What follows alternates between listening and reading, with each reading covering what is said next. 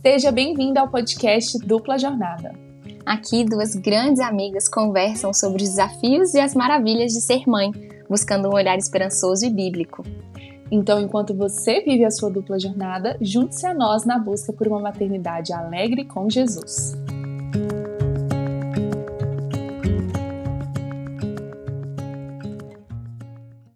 Bem-vindos a mais um episódio do nosso podcast. Eu sou a Marina Moraes. E eu sou a Andressa Felizola e nós somos amigas que amam a Jesus, que são mães de pequenininhos e que adoramos falar com vocês também sobre esse assunto, maternidade, maternidade cristã, como não só sobreviver à maternidade, mas viver tudo para a glória de Deus e com muita alegria. E hoje a gente tem uma convidada muito especial. É uma mulher que me abençoa muito no, no Instagram, o conteúdo dela é muito rico, a família dela é linda, é a Tainá Pereira, e hoje eu tenho certeza que ela tem muito para ensinar pra gente. Oi, gente, tudo bem? Tô muito feliz. Seja bem-vinda, Tainá. Obrigada, tô muito feliz de estar aqui com vocês. Eu tô super honrada que, que você veio. É, o seu e-book foi um dos materiais que eu consumi completamente. Eu gosto muito do jeito que você escreve, mas eu sei que você tem vários outros materiais também muito legais. E eu queria que você se apresentasse um pouquinho antes da gente começar. Tá bom, vamos lá. Bom, eu sou a Tainá, Sou esposa do Diego, ele é pastor. Sou mãe da Milena, de 9 anos, do Pedro, de 6 e do Estevão, de um aninho. É, sou formada em teologia e em pedagogia. E estamos aí, né, nessa caminhada de ensinar os nossos filhos nos caminhos do Senhor a cada dia da nossa vida. É, você nasceu em lar cristão, Tainá? Como foi? Não, eu não nasci em lar cristão. Assim, eu minha família, tanto da parte da minha mãe quanto da parte do meu pai, é, não eram cristãos, da parte do meu pai espírita, da parte da minha mãe católico, né? não, são, não eram cristãos protestantes. E quando eu tinha 13 anos, meus pais se divorciaram, e logo após o divórcio dos meus pais, a minha mãe então se converteu. Ela tinha uma amiga que era cristã e assim sempre evangelizava ela e tal, mas a gente era muito assim bem católicos, né? E então, assim, num momento de muita vulnerabilidade da minha mãe, ela adoeceu, assim, um período muito difícil, né? Se divorciou com três filhas. E, e aí ela aceitou o convite de começar a ir à igreja e começou a princípio, ia só ela minha irmã mais nova, que era pequenininha, e após algum, alguns cultos, ela indo, ela sempre me chamava para ir, mas eu não, não tinha interesse. E foi um dia que eu fui e nunca mais saí.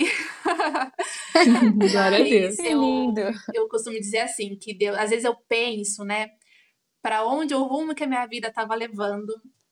E eu falo, Deus é muito maravilhoso, porque eu imagino onde eu estaria hoje se ele não tivesse me alcançado exatamente naquele momento. E assim, não seria algo legal. A visão que eu tenho não é legal. Então, às vezes eu me meu sono quando eu começo a pensar, a lembrar por onde eu estava indo, né, o caminho que eu estava caminhando e da onde ele me tirou. E, e ele realmente é um pai que cuida, né? Ele, assim, quando os meus pais se separaram, é, e um pouquinho assim antes da minha mãe se converter, nesse período, né? Eu lembro que eu ficava assim, assim, minha mãe ia para um lado, meu pai para o outro. Eu tinha 13 anos, né, na adolescência ali, mas eu fiquei muito sozinha, sabe? E, e eu lembro assim de, de momentos muito específicos de como eu sentia é, Deus cuidando de mim, ele, assim, eu que sou lindo, um pai que no momento, né, por causa de. E assim, meus pais foram maravilhosos com aquilo que eles tinham, né? Mas na, na ausência de poder dar aquilo que muitas vezes a gente entende, né, que deve ser dado para os filhos, no sentido de cuidado, de, de direcionamento, Deus ele foi esse pai para mim e me alcançou assim num momento que exato, né? Que para impedir de que alguma coisa mais catastrófica acontecesse. E meu pai faleceu logo depois. Ele faleceu quando eu tinha 16 anos. E, assim, é engraçado que eu lembro que quando ele faleceu, sabe quando você fica com aquela sensação assim de revolta? Mas na verdade, sim, eu achava que eu tinha que me revoltar. Porque assim, eu perdi o meu pai com 16 anos, mas eu não conseguia, sabe? Lá no fundo, eu senti assim que Deus estava cuidando de mim. Ele realmente não ia me desamparar e seria o pai que eu, que eu preciso, né? Eu não ia ficar órfã. E, e foi aí que eu comecei a caminhada. Nossa, muito Uau. legal. Nunca tinha ouvido é, esse pedaço dessa história. Eu acho que eu nunca falei, muito na verdade, no Instagram. Pois é. Acho que eu nunca comentei. Já cheguei Temos a comentar que eu nasci aqui. É, em Larcrição, mas não, não cheguei a contar assim esse, essa trajetória. Mas que legal ver como, como Deus age de formas diferentes, né? De, na vida de um adolescente, uma situação tão particular, tão diferente. E agora você tem o privilégio de, de viver uma história diferente com os seus filhos, né? Que agora eles estão ali desde o berço, é, convivendo com uma família que ama Jesus e que vai ensinar todas as verdades desde o princípio, né? Desde o primeiro momento. Eu tava conversando com meu, meu esposo essa semana sobre isso, sabe? Eu tava falando com ele assim, nossa, é um sonho que eu assim, eu tenho, mas que nunca vai se realizar, porque eu falo para ele que deve ser incrível a gente nascer num lar cristão. Sim, às vezes eu paro e penso, falo, deve ser maravilhoso. E eu falo com ele, eu falo, amor, que bênção os nossos filhos terem isso, que é algo que, sim, hum. não tivemos, né? É algo que foi. E muitas vezes, sim, é difícil, porque a gente não teve um parâmetro, sabe? Então, tem muitas situações que a gente se vê reproduzindo, e vocês leram o meu e-book, eu falo um pouquinho, inclusive, de como demorou para entender como a, a, minha fé, né, a, o conhecimento de Deus, ele muda a maneira que eu educo meus filhos, né? Uhum. E, então, muitas situações a gente vê, se vê reproduzindo o padrão que nós tivemos, que não foi um padrão bíblico, um padrão cristão. Então, assim, é uma desconstrução constante e uma reconstrução constante. E só uhum. Deus mesmo para nos dar esse direcionamento. Então, e muitas vezes, estava conversando com uma amiga esses tempo atrás, a gente vê, né? A gente tá ali na internet, no Instagram, e sim, tem muitos pontos positivos, é uma bênção é, em vários ângulos, né? Mas muitas vezes a gente vê famílias que nasceram em lar cristão, que sim, que não tem dificuldades que nós que não nascemos em lar cristão é, temos. E a, a, gente pode cair na, na, na comparação, né? E, mas a gente tem que lembrar isso, que cada família tem uma história, né? Muitas vezes o ponto de partida de uma família não é o mesmo da outra, né? Que, que a gente vem, né, como como a gente traz, né, muitos comportamentos que só vão ser desconstruídos ao longo do tempo, né? E que às vezes impede a gente de viver aquilo que a gente está vendo outra família viver, mas que às vezes tem algumas coisas que ainda não foram desconstruídas, né, dentro de nós.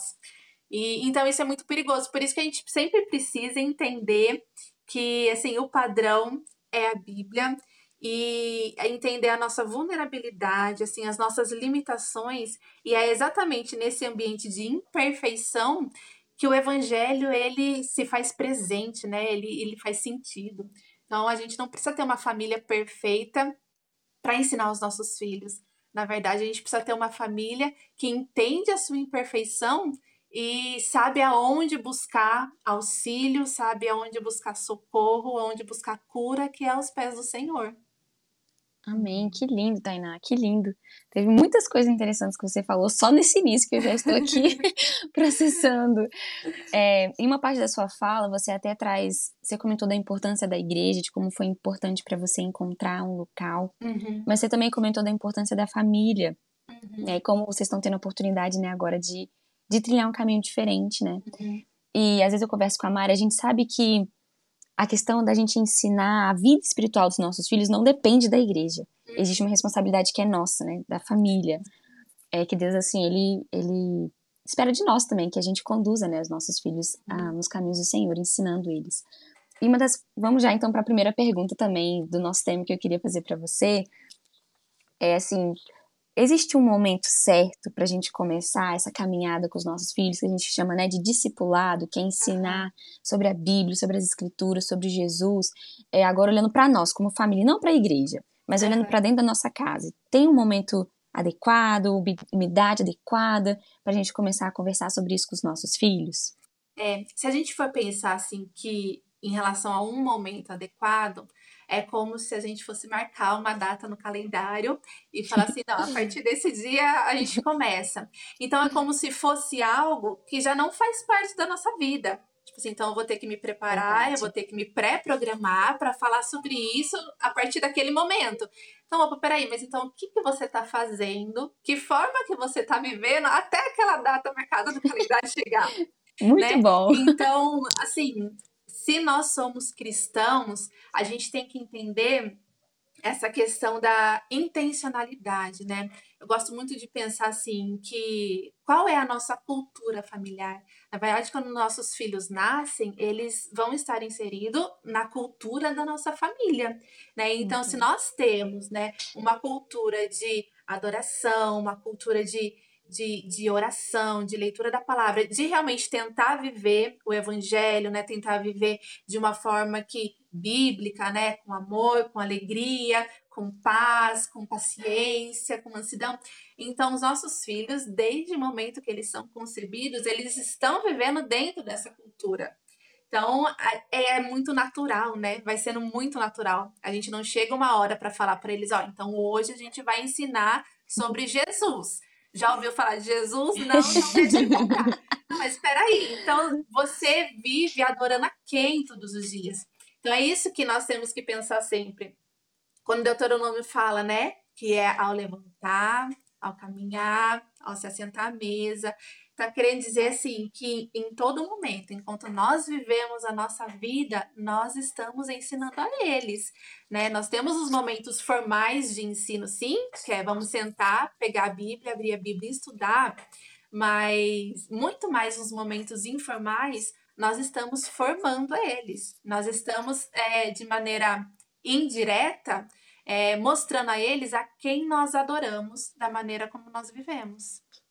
Muito Amém. legal. Até, até porque a maior parte do tempo não é quando a gente está sentado, né? Tem um Exatamente. momento específico que a gente senta, mas e, e as outras muitas horas, né? Exatamente. Então, o exemplo é muito legal pensar nisso, porque às vezes eu acho que a gente até menospreza um pouco, ah, é muito pequeno, ele não entende, não dá para conversar sobre isso, não dá para explicar sobre isso para ele, porque ele não entende. E eu acho que a gente se surpreende quando a gente decide viver nesse caminho, escolher Sim. essa estratégia, vai ser é o nosso estilo de vida. E quando for preciso conversar, a gente vai conversar. Quando for preciso só demonstrar, por exemplo, a gente vai demonstrar. E crendo que o Senhor vai fazendo o que, ele, o que só ele pode fazer, né? Exatamente. Sim, Deuteronômio, quando a gente lê, a gente vê essa, esse conjunto, né? Então, você vai ensinar, sim, através do diálogo, através da conversa, mas é um conjunto. Você ensina falando aquilo que você está vivendo. Então não dá para desvincular uma coisa da outra. Muito lindo. Uhum, muito legal.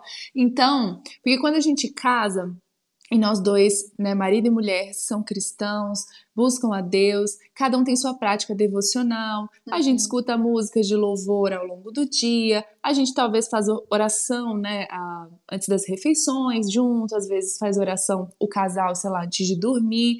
Uhum. Quando o bebê chega na dinâmica, como a gente faz para incluir ele, né, desde cedo, né, uhum. é, num momento agora familiar, porque é diferente, né? Cada um vai continuar tendo seu momento devocional individual, mas que horas que a gente vai com intencionalidade envolver esse bebê? É muito novo pra gente envolver, entendeu? Uhum. Quando que eu começo a fazer um, um, culto doméstico, uma devocional? Quantos anos ele tem que ter? Como é que é a sua opinião sobre isso? Tá? É, é, exatamente sobre isso que eu falo no meu e-book, assim, contando a minha experiência. Aproveita, como... Tainá. Aproveita uhum. e fala um pouco do seu e-book. Fala o nome, fala onde o pessoal pode encontrar. Tá.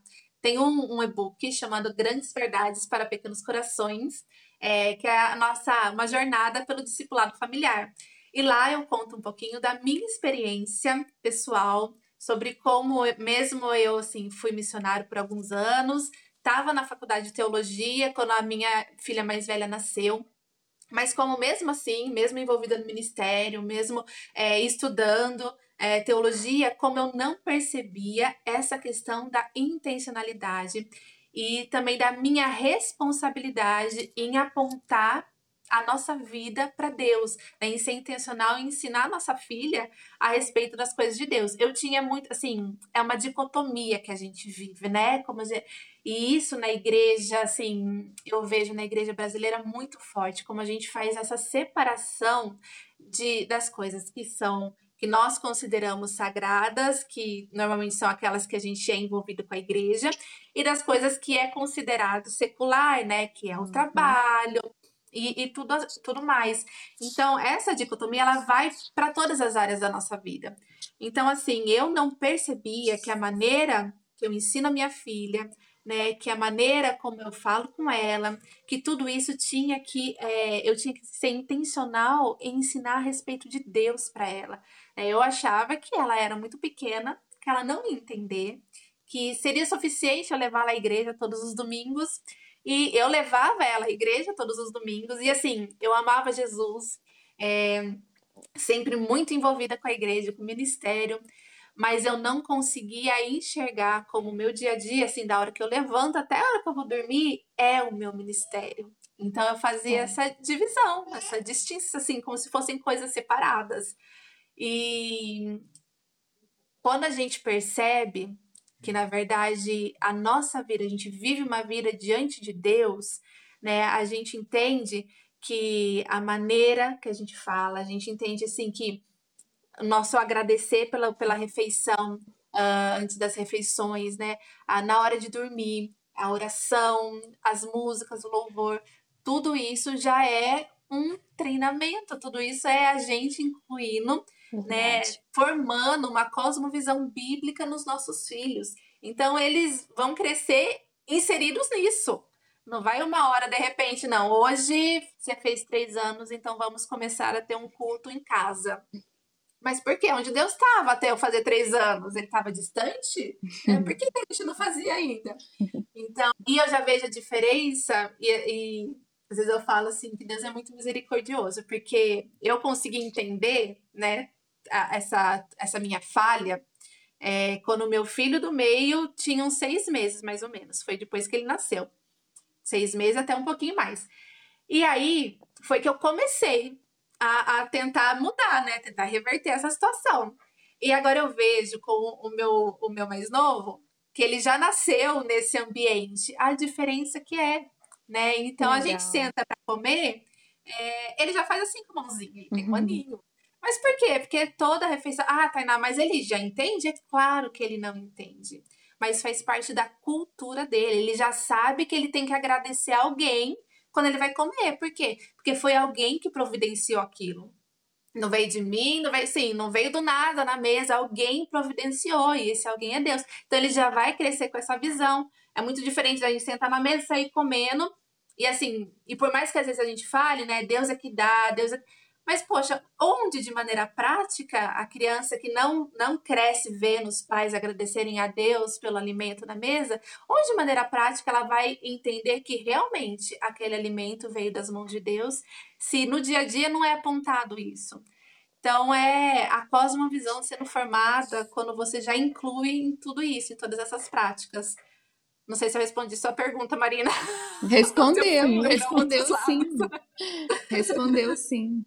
Eu, eu, então, assim, a gente deve começar desde sempre, né? A envolver desde sempre. as crianças. Eu a lembro gente que. Inclui, né? Isso. A gente inclui com o que já está acontecendo. Isso. E também cria momentos em família, né? Assim, eu, eu quando tive o Aurélio, eu não tinha muito essa essa do tipo, o que, que eu vou fazer de devocional? Então, hum, quando ele era nenenzinho, eu não fiz. Eu só, assim, li uns salmos em voz alta, com ele perto. Ele era realmente nenenzinho, né? E essas coisas. Mas quando ele começou a fazer um aninho, eu vi, foi até a Geis do Mães Pela Graça, fazendo devocional com os filhos dela e postando. Eu falei, ah, vou fazer também com a Aurélia. E eu comecei a fazer bem simplinho, musiquinha, nananã. E, e é engraçado, né? É, é, ver o, o aprendizado dele uma vez, quando ele tinha dois aninhos, já tinha muito tempo que ele estava escutando todas aquelas coisas na devocional, ele, ele perguntou assim: Mas é de verdade mesmo? Isso aconteceu de verdade mesmo? aí, aí você já né, vê assim: Não, isso é de verdade mesmo também, é porque as histórias são tão tão assim. Tem alguns que falam, meu Deus. Tão milagrosas, tão assim, que ele me é perguntou, mas é de verdade isso aí? E também, isso aconteceu ao, ao, deve ter uns dois meses. Então, ele com dois, quase dois anos e meio, a gente estava orando à noite, eu e ele e tal. Aí no meio da oração ele fez assim: Mamãe, ele tá escutando. Aí eu falei: Quem, filho? Oh, Jesus. então é muito bonito Legal. ver assim, à medida que o conhecimento, que ele vai adquirindo conhecimento sobre todas as coisas do mundo, ele vai adquirindo conhecimento sobre Deus, sobre Sim. a Bíblia, sobre tudo. E construindo Sim. o relacionamento dele com Deus, né? É isso, Deus ele é a fonte de todo conhecimento, né? Ele é o criador de todas as coisas. Então é um erro muito grande quando a gente é, acontece essa fragmentação, né, do conhecimento totalmente desvinculado da pessoa de Deus. Porque o recado que a gente passa indiretamente é esse, não. Deus é para uma área da nossa vida, a área da fé, a área do coração, né, a área das necessidades. Mas aí todas as outras coisas, tudo que a gente vai aprender sobre o mundo, sobre a vida, daí já é outra área. Mas espera aí, Deus ele é o criador de tudo, tudo que a gente conhece, estuda, né? Ele é o padrão daquilo que é bom, ele que é né, a fonte de tudo aquilo que a gente busca conhecer. Então, a gente precisa trazer isso de maneira assim. Não pode desvincular, não pode deixar ele fora daquilo que é dele, né? Daquilo que ele que criou. Uhum.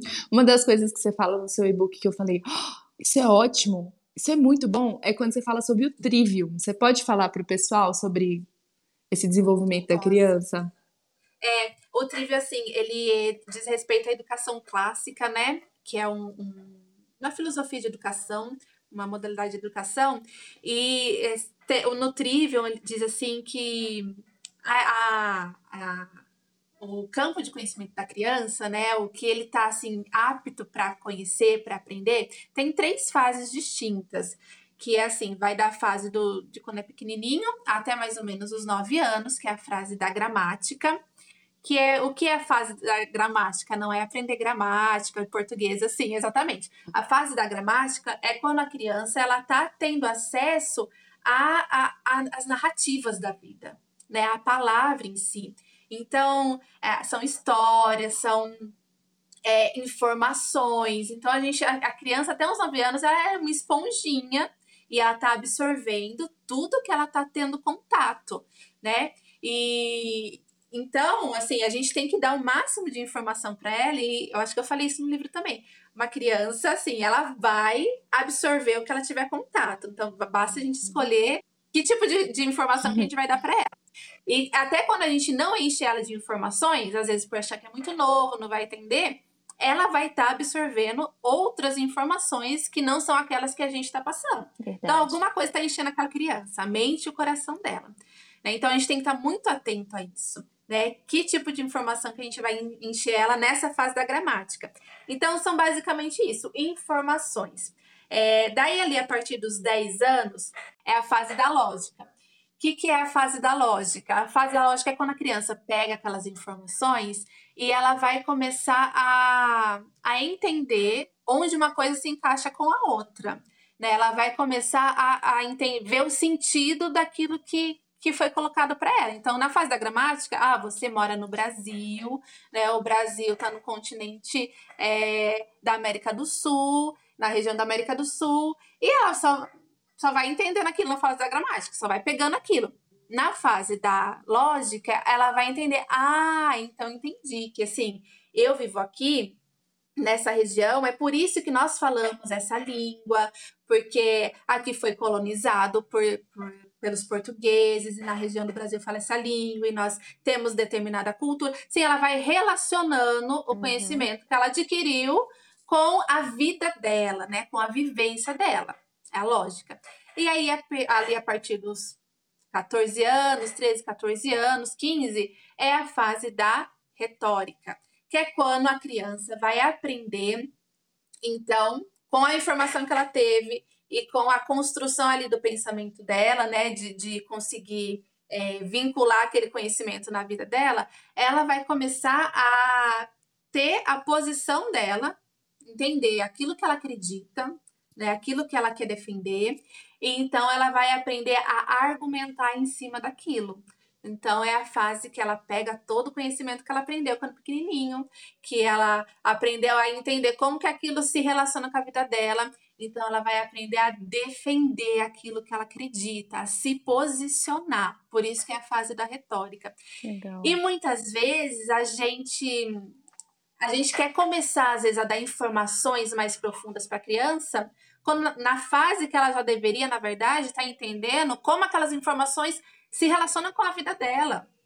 E aí, depois a criança é, não consegue entender, né, não consegue se posicionar e a gente não sabe por quê. E aí é muito fácil, é exatamente esse ponto que a gente tem que ficar atento, é muito fácil da criança acabar caindo em falácias, né, acreditando em mentiras, em narrativas que vão completamente opostas à verdade. Por quê? Porque aquela criança não aprendeu por exemplo, a, as informações a respeito da fé, a respeito de Deus, a verdade de Deus, ela não aprendeu como aquilo se relaciona com a vida dela, para então poder distinguir aquilo que é verdade daquilo que é mentira. Né? Então é muito importante a gente entender essas, essas fases do desenvolvimento da criança e não menosprezar é, de dar essas informações quando eles ainda são pequenos, essa base, achando que eles não vão entender. Não, muita coisa eles não vão entender mesmo.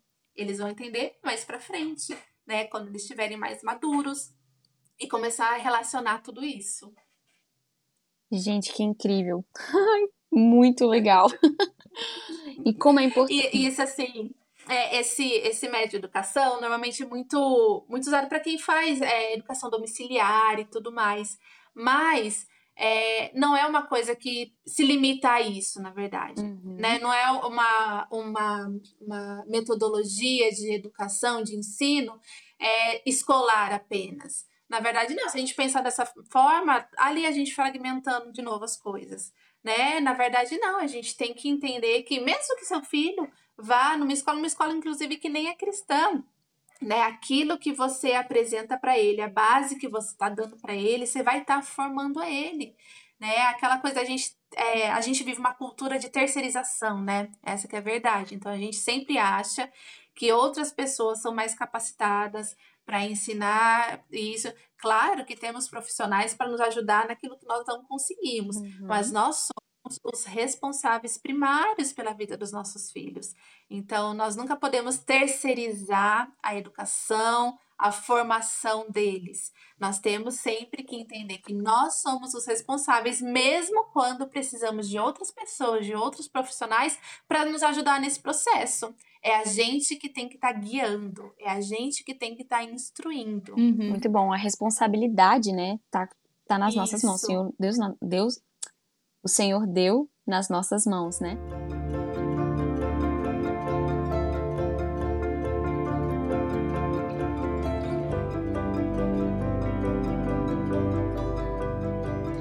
Tainá, então assim, qual seria talvez o seu conselho para aquela mãe, aquele pai, aquela família que está ouvindo a gente agora e pensando, uau, preciso começar para ontem a ser mais intencional nessa questão do ensino, uhum. do discipulado, qual ou quais conselhos você daria?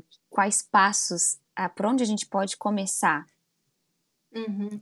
É, eu sempre falo, e no meu book eu falei logo na introdução também, que qual foi o primeiro passo que eu dei, né, para começar essa essa virada, né, para mudar a maneira como eu estava direcionando ali a educação dos meus filhos. O primeiro passo foi eu reconhecer a minha ignorância, né, as minhas limitações e as minhas falhas. Então, o primeiro passo não foi o conhecimento que eu tinha para compartilhar com eles. É, o primeiro passo não foi é, eu fazer um cronograma de ensino, então, ou, ou uma, uma rotina estabelecida. Não, o primeiro passo foi eu reconhecer a minha ignorância. Eu reconhecer que, opa, tô fazendo errado, tá faltando alguma coisa. É, então, eu percebendo isso, o que, que eu fiz?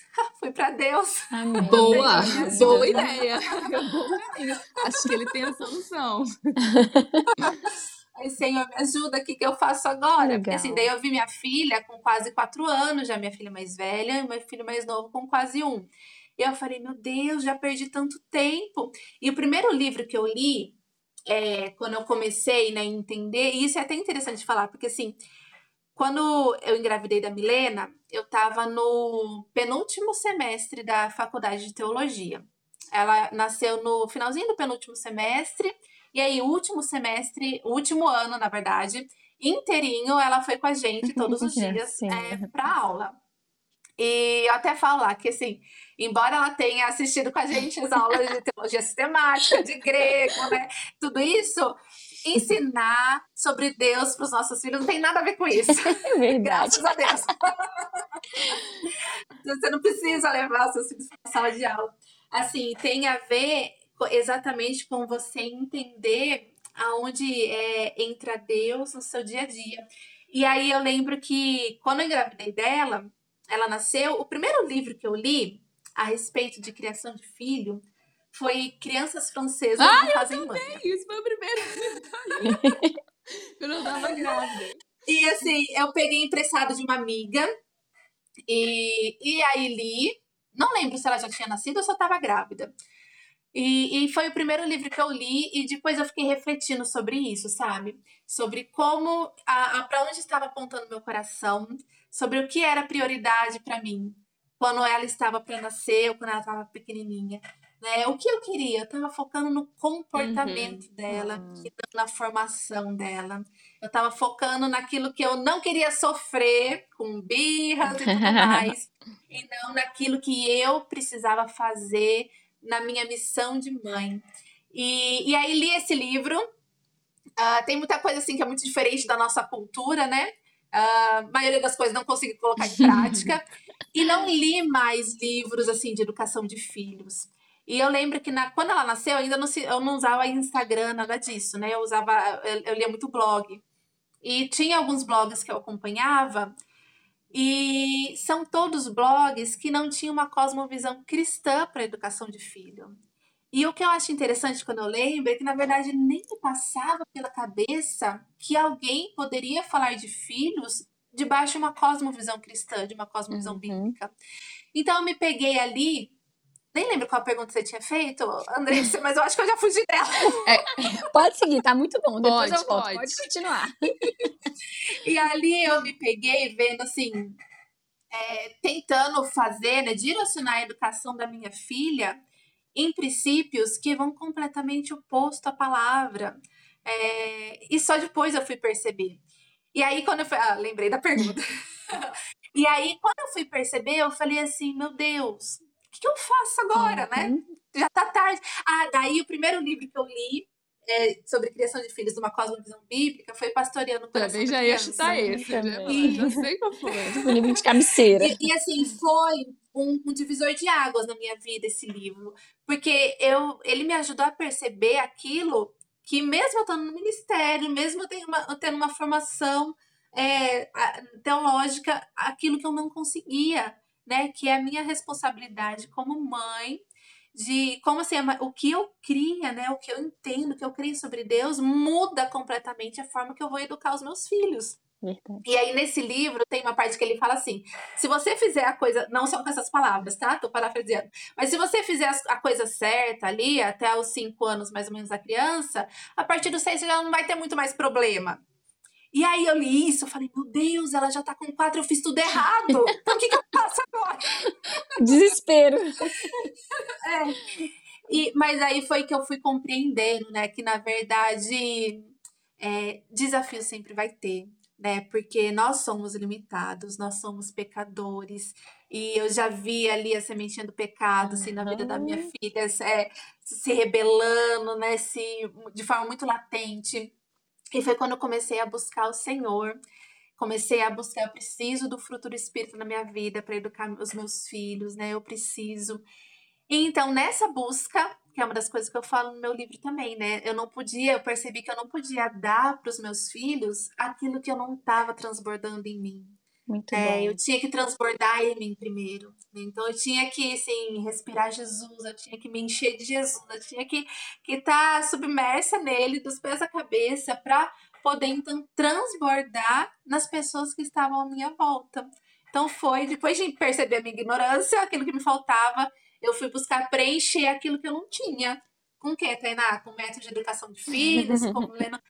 Não, eu fui buscar preencher com o joelho no chão, com lágrimas nos olhos e pedindo, clamando a ajuda do Senhor. E... Então foi só quando eu, eu comecei a, a, a, transbordar de Deus na minha vida que eu comecei, que eu pude encharcar os meus filhos dele também. Nossa, que lindo, Tainá. Eu acho tão interessante quando a gente olha por esse ponto, porque no fim das contas, a gente começa assim para na intenção de ensinar nossos filhos, educar nossos filhos, mas no final das contas também é sobre nós, é sobre o que o Senhor quer fazer em nós. E como é que a gente só vai poder ser bênção, em canal de bênção na vida dos nossos filhos, se primeiro a gente estiver se enchendo dele. Então é, é um caminho lindo, um ciclo lindo que o Senhor primeiro começa em nós e aí isso vai transbordando e aí vai sendo todo mundo transformado, santificado e, e abençoado e crescendo nesse processo, né? E acho que começa a ser Amém. natural, né? Não é algo forçado e eu acho que isso é. tira um peso muito grande Exatamente. de nós. Claro que tem uma intencionalidade, como a gente tem falado desde o início aqui, né? Sim. Mas não, a, não depende estritamente do seu desempenho, da sua performance, e não é isso. É o Senhor. É Ele que vai fazer. Sim. É Ele que vai tocar. A gente precisa buscar a fonte e se permitir transbordar, né? Para que alcance a Sim. vida dos, dos nossos bens mais preciosos, né? Dos nossos filhos. Exatamente. Então, é, é sobre eles. Eu costumo dizer isso de vez em quando, né? No, no, Instagram, no meu Instagram eu falo bastante sobre essa questão de a gente ensinar a teologia para os nossos filhos.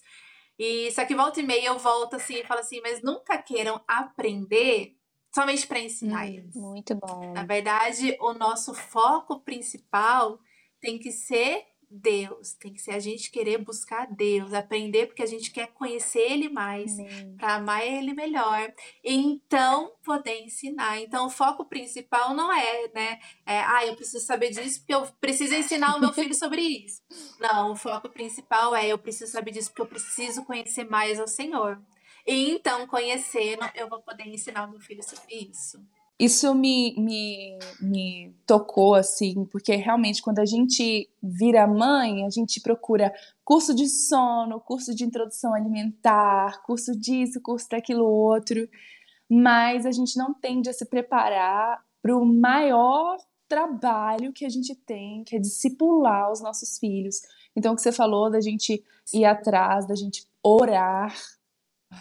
Nossa, como a gente precisa orar.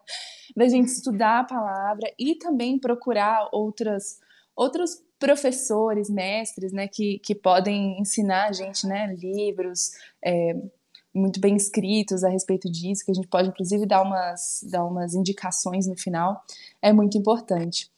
Mas agora a gente queria também umas dicas práticas mesmo, assim, de, de como fazer esse discipulado tanto ao longo do uhum. dia, que nem Deuteronômio fala, Deuteronômio fala eu amo esse texto, aliás, é, e também, assim, em momentos intencionais, culto doméstico, devocional. Como é que a gente faz isso, pensando na faixa etária, na etapa de cada um? Família com diversas idades diferentes, né? O, o que, que é essencial, o que, que é negociável? O que, que você dá de dica prática pra gente? Tá. A primeira coisa é exatamente isso, a gente entender é, qual é a nossa realidade, primeiro. Porque às vezes a gente enche os nossos olhos vendo assim casas e mulheres que são realmente exemplo e a gente olha e fala, estou tão longe disso. Verdade. E tende a pôr nas nossas costas um peso que na verdade é um peso que Jesus já Amém. tirou de nós e levou lá na cruz né? Então a gente tem que tomar muito cuidado com isso, entender a nossa realidade. E a nossa realidade da família brasileira, da mulher brasileira, assim, é muito raro. É, são a, é a minoria, talvez nosso ciclo, né, as pessoas que a gente conhece ali na, na internet ou até na nossa igreja. Talvez seja, mas se a gente for olhar para o Brasil mesmo, afora, a grande realidade são de mulheres que vão trabalhar de manhãzinha ficam o dia inteiro trabalhando, voltam de noite, tem que deixar o filho na creche, tem que deixar o filho na avó. E traz o filho no fim da noite, já todo mundo exausto. E aí ela olha e fala: Meu Deus, então eu não consigo. E teve uma vez que eu até perguntei lá, né, no meu Instagram, qual a sua maior dificuldade no, no discipulado dos filhos? E a grande maioria das respostas foi tempo. Uhum. Tempo. Né? Não tenho tempo para sentar com eles, não tenho tempo para. E é isso que a gente precisa entender. Discipular os nossos filhos não é dar para eles uma aula de escola bíblica dominical, onde a gente vai sentar, vai abrir, né, vai usar diversos materiais diferentes. Se a gente pode fazer isso, que bênção, glória a Deus. Aproveite então o tempo que você tem disponível para fazer isso. Mas a grande realidade da maioria das pessoas não é essa. Mas e aí? É só para algumas pessoas? Hum, né? Então a gente tem que entender que não né, que o viver Cristo, né, o evangelho, ensinar sobre Cristo para os nossos filhos, vai acima, né? Não tem nenhuma barreira geográfica, não tem nenhuma barreira financeira, não tem nenhuma barreira temporal que possa impedir isso. A única barreira disso acontecer é nos nossos corações. É quando o nosso coração não está disposto a fazer aquilo que precisa ser feito, porque também não é fácil e requer sacrifício e renúncia. Né? Mas se nós temos um coração disposto, aí então a gente tem que aprender a enxergar o que, que é de fato essencial e o que é negociável, que eu tenho um capítulo no meu e-book que eu falo sobre isso. e o que é, então, negociável, o que é essencial. Né? Então, o essencial é aquilo que a palavra diz. Amém. O essencial é a gente entender que nós precisamos falar a respeito de Deus e das coisas que Deus fez e das maravilhas que Deus fez e ensinar para os nossos filhos em todo o tempo que nós estivermos com Ele. Então, assim, em algum momento nós vamos estar com os nossos filhos. É, mesmo que a gente trabalhe fora o dia inteiro e tenha que levar os filhos. E se a gente não está em nenhum momento com eles, daí também tem coisa errada, né? uhum. né? Então a gente precisa analisar algumas coisas. Mas é, mesmo que for no carro, né? Mesmo que for durante a refeição, a gente vai estar. Tá. E o que, que a gente tem feito com esses tempos, mesmo que às vezes sejam escassos? Né? Será que nós temos sido intencionais? Eu lembro que quando né, eu e meu marido a gente começou a despertar para essa questão, eu lembro que eu falei assim pro meu marido, amor, vamos escrever no papel aquilo que a gente entende que é, assim, base da nossa fé, que a gente precisa ensinar para os nossos filhos. E aí a gente põe assim, ó, esse dia a gente vai falar sobre isso, a gente vai procurar em algum momento do nosso dia uma brecha para falar sobre isso. E aí a gente vai lembrar. Porque assim, não era algo natural muito, pra Muito interessante. Então a gente precisava fazer alguma coisa para ser intencional, até aquilo virar uma prática. E então foi que a gente começou a fazer. Então, quando a gente percebeu que tudo que a gente precisava era de entender que a nossa vida é compartilhada com eles, né? E dessa intencionalidade, a gente foi começando a buscar meios. Né? Então, isso é a primeira coisa que a gente tem que fazer. Então, a gente aproveitar, a gente está passando andando de carro, né? Vê uma árvore florida bonita, né? Aponta para seu filho e fala: olha que maravilha que Deus fez, né? Olha que Deus criativo. Nossa, olha só essa flor. Vai no campo, pega um monte de flor diferente, né? E mostra a criatividade de Deus. Daí você fala: nossa, Tainá, mas isso parece ser tão automático. E se a gente não está acostumado, vai ser Verdade. automático mesmo. Mas a gente tem que se forçar até passar a ser natural. Então eu lembro que às vezes até eu, eu fazia assim, eu me sentia tipo assim, aquela coisa estranha, sabe? Nossa, mas isso não tá natural, eu tô. Mas eu, eu, eu continuei, mas é Deus que criou tudo, gente, e eu, eu não vivo sem Ele, então eu tenho que apontar para Ele. Até que hoje, se eu passo na rua com os meus filhos, é impossível, eles querem assim, se eles veem uma minhoca, não fazer. que legal. Você tem que parar para ver, nossa, olha o que Deus fez, e sabe, já aponta. E daí eu paro e olho e falo, olha, hoje é natural. Hoje a gente consegue enxergar Deus em tudo. Mas por quê? Porque em algum momento a gente tem que lembrar assim da queda, né? Que os nossos olhos muitas vezes estão fechados para as maravilhas de Deus. É, a gente é obstinado, nosso coração, a olhar somente para aquilo para aquilo que a gente quer, né? Para aquilo que nos dá prazer, para aquilo. Então a gente tem que forçar, tem que matar o nosso eu, tem que matar a nossa pressa, tem que matar. Às vezes a gente tem uma visão muito utilitarista do nosso dia, né? Só posso fazer aquilo que é útil, aquilo que vai ser produtivo, aquilo. E a gente não consegue enxergar esse, contemplar de forma útil. Mas a gente tem que entender que esse contemplar é a adoração a Deus. Exatamente. E já ensinar os nossos filhos a isso. Muito lindo. Amém. Muito legal.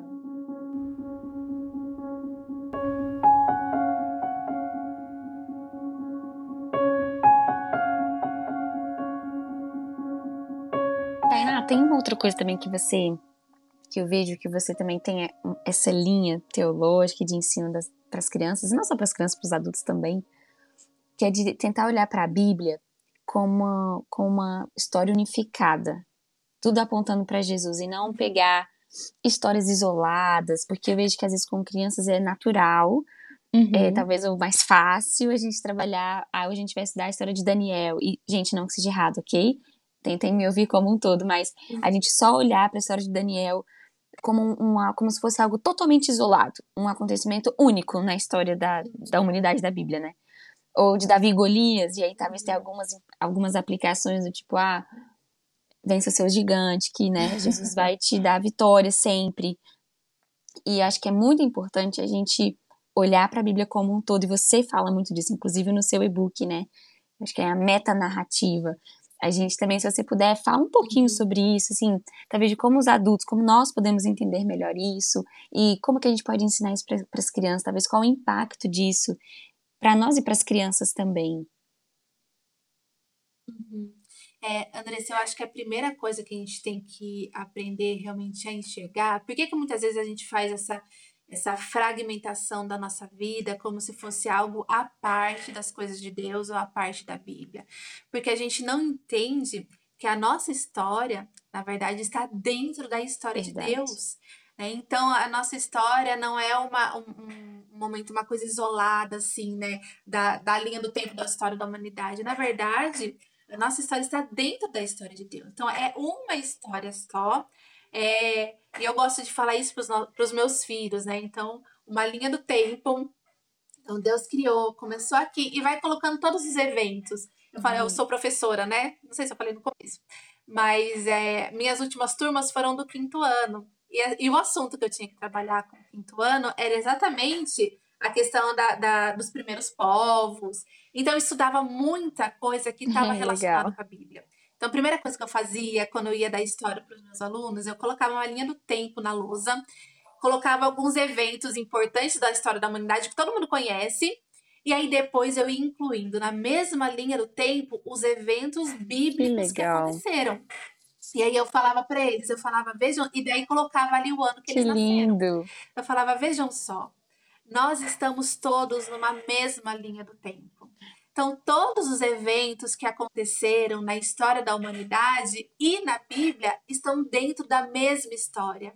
E de quem é essa história? É de Deus. É a história de Deus. Né? Então, nós temos que aprender. É, a primeira coisa, eu acredito que é isso: é entender que a nossa história está ali. Nós não somos os protagonistas né? É, eu sei que na nossa era a gente gosta de se sentir super importante, mas o protagonista é Deus. É, nossa, ele nos ama e a Bíblia fala sobre nós, a, a, respeito de nós, mas é sobretudo a respeito de Deus e da história dele e de como ele trabalha na história da humanidade, né? Então, se a gente aprende a enxergar a Bíblia dessa forma, a gente consegue entender a história da redenção, a gente consegue entender o evangelho de uma maneira muito mais é, inclu é, tá assim, tá inclusa na nossa vida. Realmente faz parte da nossa vida, né? Então a Bíblia como um todo, apesar de ser um livro que tem 66 livros dentro, cada um desses livros estão ali, assim, tem uma linha que está ali costurando todos eles, e eles estão, eles fazem parte de uma única história de uma grande narrativa. Então são muitas narrativas, são muitos personagens, mas para contar uma única grande história, que é a história da uhum. redenção. São todos os, os personagens, todos os, os, acontecimentos, eles é, têm um papel importante dentro dessa história da redenção. E porque muitas vezes, principalmente quando a gente fala com criança, é muito fácil a gente pegar esses personagens bíblicos e, e ver assim que lição uhum. que tem para nos ensinar. Porque a gente tem uma educação uhum. muito moralista, né? O que, que a gente quer, né? O que eu falei, que foi o primeiro livro que eu, que eu li quando, eu tava, quando minha filha nasceu. Crianças francesas não fazem manha. Por quê? Porque eu quero uhum. uma filha que se comporte bem. Então é isso que nós não, claro que a gente quer errar, a gente quer filhos que se comportem bem, né? Não é isso. Mas assim, a gente tem que entender que uhum. existem prioridades né? Então eu quero que os meus filhos se comportem bem uh, e vou usar ali alguns personagens bíblicos para mostrar o que, que eles podem aprender com eles. Mas se eu fizer apenas isso, é, eu vou estar tá obscurecendo o de fato o porquê que aquela história está ali na Bíblia. É claro que também tem ensino de, de comportamento, uhum. claro que a gente pode aprender com eles. Mas a gente tem que entender que é um ensino, né, que é um uhum. aprendizado secundário. Né? Então não pode passar na frente do aprendizado primário. Qual é o aprendizado primário? É aquilo que eu aprendo sobre Deus, é aquilo que eu entendo sobre a história da redenção, onde aquela história se encaixa dentro da história da redenção, para então eu poder aprender como que eu vou viver a partir uhum. desse aprendizado. Então é muito importante a gente entender isso, né? Que é sobre Deus, né? A Bíblia, Deus ele revelou as escrituras pra gente, né? A intenção primária dele foi se auto-revelar, não foi dar instrução Exatamente. de como a gente tem que se comportar. Claro que tá lá dentro isso também, igual a gente já falou, mas a, a prioridade é se auto-revelar para que a gente possa conhecer ele foi a intenção primária foi ele poder é, contar a história da salvação, o seu lindo plano de resgate, né? Porque todos estávamos perdidos. Então, como que a gente vai saber, né, sobre o plano de resgate dele, que ele não nos abandonou, né? Que tem jeito, que tem solução, que tem salvação. Ele conta essa história pra gente. Como que ele conta? Através da Bíblia, através de Gênesis até Apocalipse, ele conta essa história.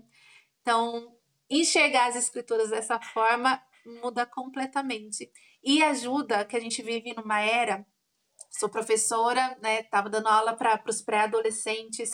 E, e, assim, conversando com outras professoras, com outras mães de adolescentes, como os nossos adolescentes eles têm sofrido é, nos nossos dias com essa questão de, de autoimagem, com essa questão de identidade. Verdade.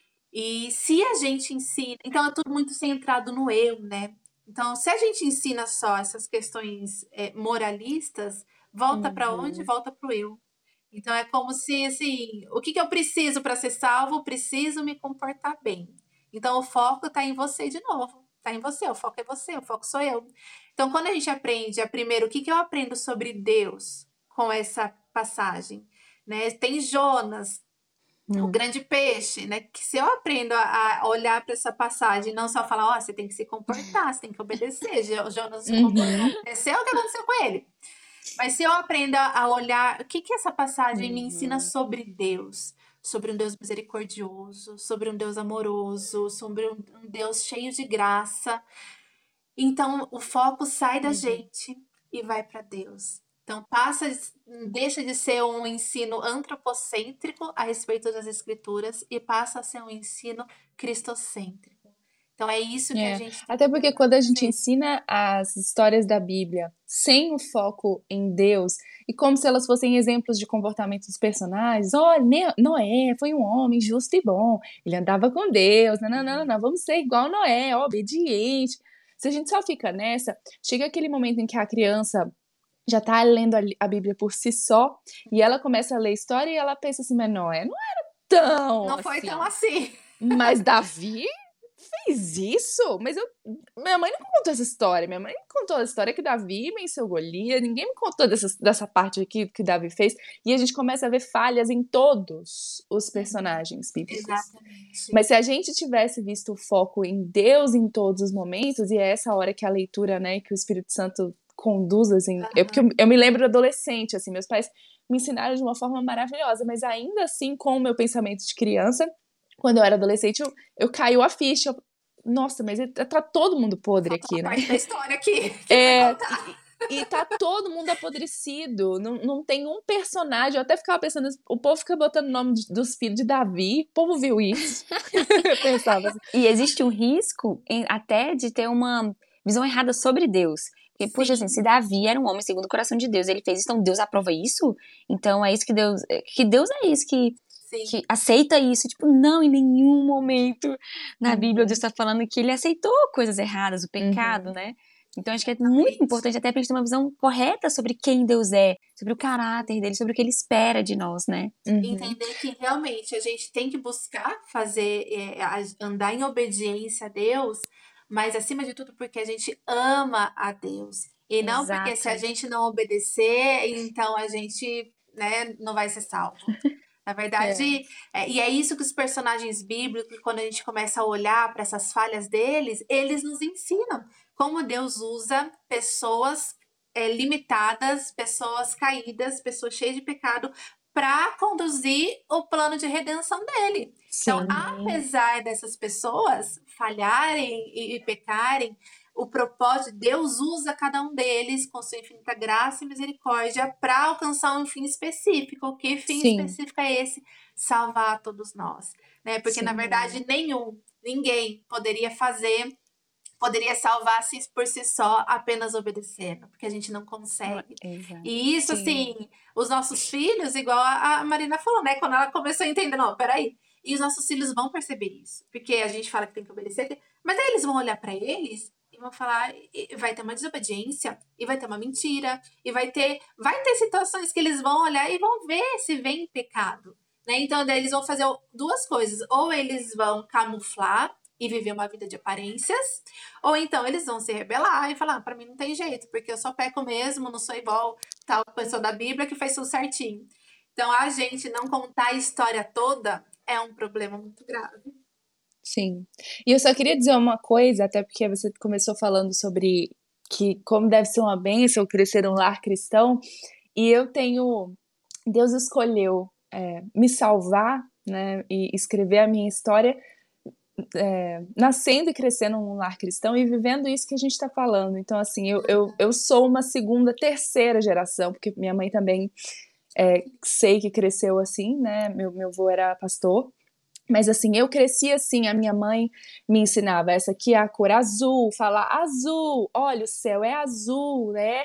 E Deus criou o céu. Então, assim, ao, ao mesmo tempo que eu aprendi as verdades mais básicas do, da existência, eu também aprendi que, que quem era Deus, quem é, é que ele era meu pai, quem era Jesus, né? E, e foi crescer. Eu lembro de eu ser bem pequena e falar assim: mãe, é, eu, eu vou dormir aqui nesse cantinho da cama para ter espaço para Jesus dormir aqui do meu lado. É, então, assim, são aquelas coisas de. Eu não entendia tudo, é, obviamente. Sim. Mas à medida que o meu conhecimento, a minha, a minha habilidade de entender o mundo, meu cognitivo ia, ia se desenvolvendo, é, o meu conhecimento da Bíblia meu conhecimento de quem era Jesus e meu relacionamento com Jesus ia se aprimorando. Então, eu sou aquela pessoa que não tem um dia de conversão, como muitas pessoas que, que cresceram no lar cristão. Não existe um momento na minha vida em que eu consigo pensar que não, não havia Deus ali sendo o meu Senhor, né? E é uma bênção enorme né? Eu, eu, eu, só queria dizer assim que eu sou fruto disso. Uhum. E que Dá é certo, é né? Pela graça de Deus. É, se Deus abençoar, claro, né? Não, não, não tô falando que meus pais garantiram uhum. a minha uhum. salvação. Claro que não. Eu tô dizendo que meus Deus usou os meus pais para construírem Sim. essa história. E, e é eu sou muito feliz com isso. Isso. Ai, que lindo, Marina. E é isso que a gente tem que entender, porque assim, eu vivi também, quando eu comecei a entender a minha responsabilidade, eu demorou para entender assim, até onde ia a minha responsabilidade e até onde isso assim, já não era mais meu papel. Então, eu lembro que eu vivi muitas crises, assim, porque daí eu achava que qualquer coisa que eu falhasse, ou que fizesse de errado, pronto, então acabou, destruí a vida dos meus filhos, eles vão se desviar, eles não vão. E aí foi quando eu comecei a entender que, assim, eu sou um instrumento de Deus, né, muitas vezes sem corte, né, uma faca cega ali que ele usa, e, mas um instrumento de Deus para conduzir os meus filhos, para ensinar, para preparar o coração deles para o agir do Espírito Santo. Então, teve uma frase que eu ouvi uma vez que me marcou muito, que fala exatamente sobre isso, que é um, um, uma pessoa, né, um filho de um cristão que, que escolhe depois servir a Deus, que serve a Deus, que ama o Senhor, é, nunca é um acidente, mas sempre é um milagre. Então, assim, nunca é um acidente, por quê? Uhum. Porque teve ali pais intencionais que entenderam o seu papel mas sempre é um milagre, por quê? Porque nunca é algo natural, nunca é algo feito com as nossas mãos, é sempre algo que Deus opera no coração deles. Uhum. Então, pode ser que a gente faça assim, tudo certo a gente nunca vai fazer, né? Mas pode ser que, que a gente se esmere e, e faça assim da maneira, né? É, mesmo com as nossas limitações, da maneira certa, né? De instruir, de ensinar. E lá na frente, os nossos filhos é, não abracem a nossa fé. Pode acontecer, como eu conheço é, pessoas que eu admiro muito, que eu caminho perto, que são pais piedosos que sempre ensinaram, e os filhos na adolescência se desviaram. Pode ser que aconteça, né? E pode ser que aconteça de fazer é, tudo É o trem errado. que a gente não gosta nem de pensar, né, Andressa? É, é, não. alfinetinha. Chega, respira fundo, falou Deus misericórdia. que, que fa- eu faça tudo errado. É, por exemplo, eu não fui, não cresci numa família cristã, e, mas pode ser que dê certo daí, né? Que o Senhor Uhum. alcance. Mas por quê? Porque é sempre sobre Ele. Uhum. Né? E Amém. quando a gente entende isso, a gente passa a viver uma vida assim. A gente entende que o principal a se fazer de fato é a nossa oração e rendição ao Senhor. Que quem opera é Ele. Uhum. Que não é o nosso desempenho como Isso. pais que vai decidir o futuro dos nossos filhos. E glória a Deus por isso, né? Porque senão a gente tava Glória a perdido. Deus por isso, É. exatamente. Quando eu penso sobre isso, eu falo, Senhor, muito obrigada. Porque apesar de mim, o Senhor Hum. vai alcançá-los. E assim, a gente tem que crer, né? A gente tem que confiar no Senhor, a gente tem que, que caminhar é, nisso. Mas entendendo também que, mesmo se não acontecer na hora que a gente quer, ou do jeito que a gente quer, Deus é soberano e está no controle. Daí eu lembro de Agostinho, né? É, a mãe dele foi uma cristã muito piedosa e o pai não. E Agostinho cresceu como um boêmio e foi se converter lá depois dos seus 40 anos. Mas a mãe dele, em todo tempo, nunca desistiu de orar por ele. Ele sempre ensinou, desde pequenininho, sempre instruiu e, e continuou orando. Então, quando ele se converteu, foi alcançado pelo Senhor, lá nos seus mais de 40 anos, é, ele daí reconhece, fala, não, os joelhos da minha mãe, a oração da minha mãe é que fez só, né? Deus usou, Deus alcançou. Então, que a gente tenha isso em mente. Porque senão a gente passa também a achar que o centro da nossa maternidade é a salvação dos nossos filhos. Hum. Né? Que o centro da nossa maternidade é os nossos filhos. Não é. Amém. O centro da nossa maternidade é Deus. Então, tudo que a gente faz, a gente não faz porque vai dar certo. Tudo que a gente faz, a gente faz por obediência a Isso, Ele. Mesmo que não aconteça do jeito que a gente espera. isso. Mas Muito ao bom. mesmo tempo a gente vai se deleitando porque é maravilhoso é, compartilhar isso com eles, né? É maravilhoso, ver os olhinhos brilhando, ver as respostas deles. Esses dias eu, é, eu falei assim: então vamos orar antes da refeição. A hora já estava de boca cheia, meu filho mais velho, e falou assim: mãe, vamos orar não, que Jesus não tá ouvindo, não. Aí eu falei, como assim? Dois anos e meio. Como assim, filho? Ele não tá ouvindo? Não, ele tá ocupado. Fazendo o quê? Construindo a nossa casa lá no céu. Ele não vai ouvir, não. Aí eu ri e expliquei sobre isso, né? Que ele é multitasking, ele vai conseguir ouvir sim, vamos orar. Mas assim, é maravilhoso viver esses momentos. Agora, para finalizar, eu queria fazer só uma pergunta de indicação mesmo, porque talvez tenha alguma mãe que está ouvindo e pensando assim: tô achando o máximo esse negócio de contar a história da Bíblia toda com foco de Jesus. Mas eu não entendi ainda como a história de Noé tem a ver com Jesus, como a história de Moisés tem a ver com Jesus, como a história de Daniel e na Copa dos Leões tem a ver com Jesus. Onde que eu posso é, descobrir isso, assim, além da Bíblia, claro, além da leitura Uhum, uhum. bíblica, tem algum livro, algum material, alguma coisa que você pode. Às vezes é uma pessoa que é nova convertida, uma pessoa que cresceu na igreja, mas não tinha essa educação, às vezes foi despertar já adulta, sabe? O que, que você indica aí pra essa mãe que quer ajuda? Bom, vou indicar o meu material primeiro. Claro. Sim!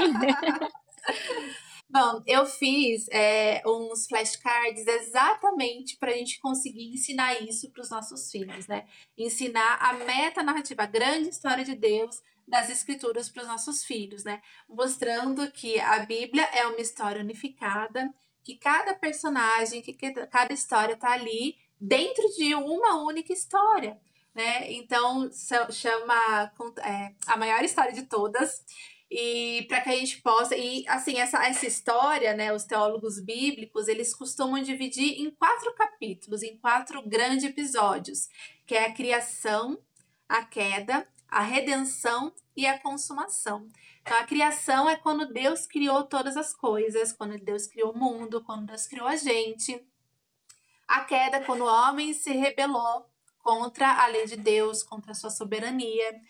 Uh, a redenção é quando então Jesus vem à terra como homem e morre na cruz para nos salvar, para nos redimir, para nos resgatar. E a consumação ou restauração de todas as coisas, ou nova criação, é quando ele vai voltar e restaurar todas as coisas. Então, esse mundo quebrado, né, onde as coisas estão erradas, onde existe maldade, tristeza, dor, sofrimento, Deus ele vai restaurar e tudo vai ficar melhor do que já foi um dia, melhor do que já Amém. foi no Éden. Por que melhor do que já foi no Éden? Porque no Éden existia a possibilidade do pecado.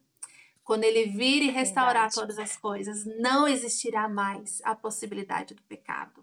Né? Então vai ser tudo assim incomparável. E nós estamos hoje, né? Lembra que eu falei da linha do tempo, que é uma história só? Uhum. Então, onde a gente está nessa história? A gente está entre. Tem uma expressão que a gente que usa-se bastante, que é no já, mas ainda não. Então, Jesus já veio e já nos redimiu. A redenção já foi feita, mas ainda não foi concluída, porque ele ainda não voltou para restaurar todas as coisas. É, então, nós vivemos ali nessa parte da história. Então, os meus flashcards, eles, eles falam sobre isso. Então, são divididos em... São 30 flashcards em formato de devocional, para a gente ensinar, contar, né, falar com os nossos filhos. E são divididas nesses capítulos. Então, tem uma introdução, onde eu faço essa introdução de que história é essa, a maior história de todas, mas que história, né? Como que eu posso entender essa história? Então, eu faço uma introdução.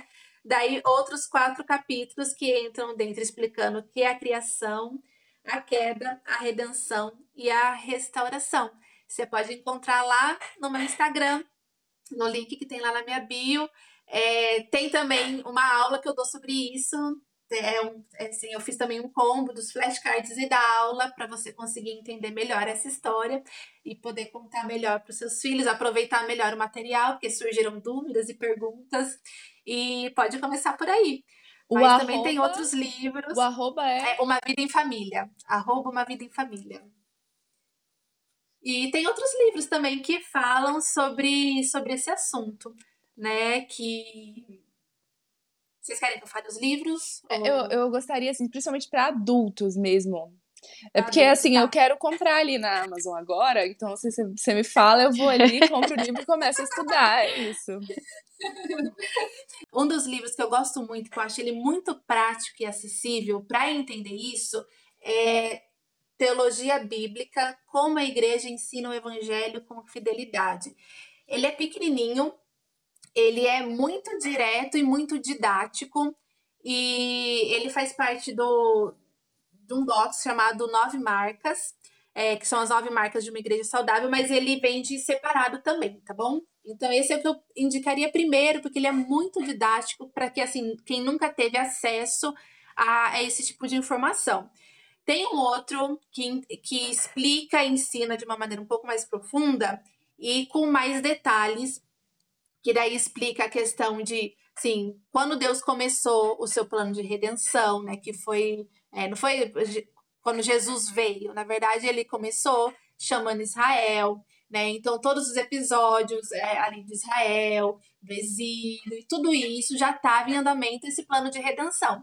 Então, é um outro livro que explica com mais detalhes é o drama das escrituras, então, vai ensinar realmente essa história como um drama, né? A história da Bíblia como um drama. Esse também é muito bom. É, outro que eu indico também é um chamado O que é Teologia Bíblica. Uh, também é, é, curtinho, é pequeno, mas também muito, muito acessível de poder entender a linguagem acessível.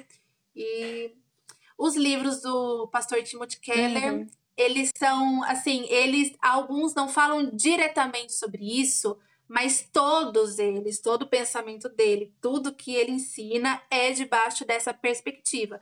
Então, se você, por exemplo, tem primeiro contato com, com um livro assim que te ensina como enxergar isso, quando você lê um livro dele, você vai conseguir ligar os pontos de uma forma muito clara. Então, muito legal, eu gosto dele também. Muito bom. E eu até também tenho uma indicação, que é um recurso, assim, não é um livro, mas é um recurso que também é, eu gosto bastante. E eles também pensam dessa mesma forma, nessa é, metanarrativa bíblica, né? Que é o The Bible Project. Uhum. Depois a gente vai deixar tudo, é tudo na descrição para as ouvintes pegarem os livros, né, as plataformas, porque eles também têm quando eles falam de um livro, eles sempre tentam conectar de Gênesis a Apocalipse, de Gênesis a Apocalipse, sendo tema, sendo livro, sendo história. Então também é um recurso legal da gente é começar, legal. né? Sim. É, e o importante, assim, é a gente é, conseguir é, ser iniciado nesse tipo de, de, de ensino.